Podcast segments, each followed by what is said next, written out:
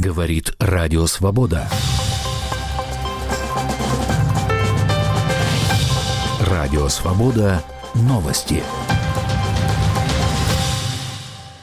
В Москве 13 часов. У микрофона Юлия Митюхина.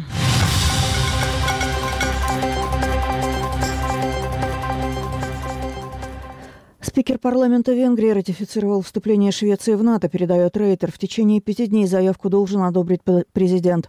Швеция подала заявку на вступление в НАТО 18 мая 2022 года одновременно с Финляндией. Стокгольм и Хельсинки объяснили отказ от нейтралитета возможной угрозой со стороны России после ее нападения на Украину. Финляндия присоединилась к военному союзу 4 апреля прошлого года. Против вхождения Швеции в союз долго выступали Турция и Венгрия.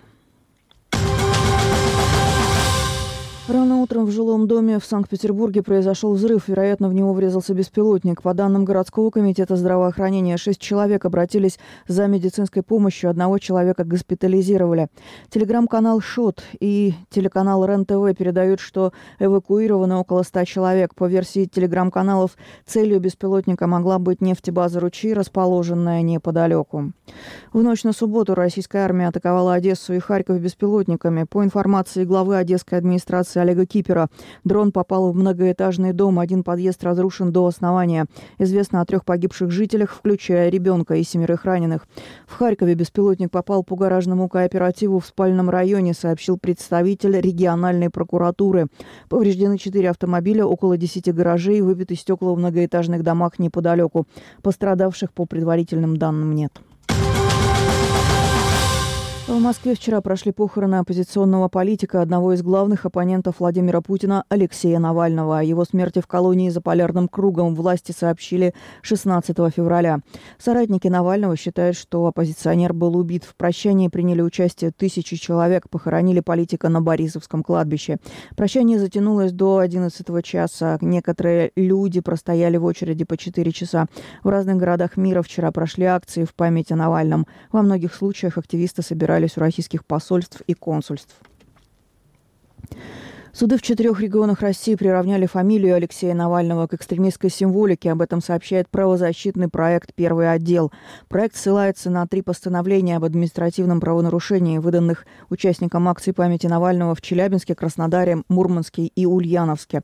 Суды назначили административные аресты участникам акций за фамилию Навального на плакатах. В постановлениях суды сослались на то, что Фонд борьбы с коррупцией, признанный российскими властями экстремистской организацией, неоднократно использовал имя и фамилию Алексей Навальный как атрибутику и символику. Журналист и создатель проекта «Редакция» Алексей Пивоваров сообщил, что из-за закона, запрещающего рекламу у так называемых иностранных агентов, вынужден уволить значительную часть команды. Одним из первых следствий этого закона для меня стала необходимость попрощаться со значительной частью команды, поскольку я больше просто не могу больше платить людям зарплату, написал Пивоваров в Телеграме. Журналист также отметил, что передает юридические права на телеграм-канал Пивоваров «Редакция» редакторам. У Телеграма Пивоваров «Редакция» акция более миллиона подписчиков. Минюст России признал журналиста иноагентом летом 2022 года. Минюст России в пятницу расширил список так называемых иностранных агентов. В него были включены Центр защиты прав человека «Мемориал» и благотворительный фонд «Нужна помощь». Последний оказывает финансовую поддержку десяткам других благотворительных фондов, работающих в России. Теперь они, по всей вероятности, будут вынуждены разорвать сотрудничество. В список агентов попала одна из самых известных в мире русскоязычных писательниц Людмила Улицкая. Вместе с ней кинорежиссер Илья Хржановский и бывший региональный депутат от КПРФ из Перми Сергей Медведев. Минюст России включил в реестр экстремистских организаций Международное общественное движение ЛГБТ. В ноябре решение о запрете принял Верховный суд России по запросу ведомства.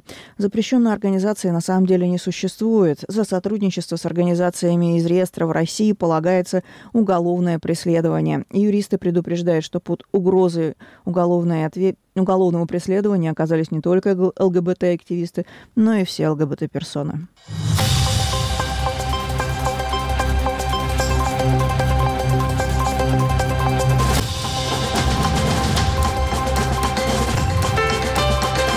Радио «Свобода». Новости.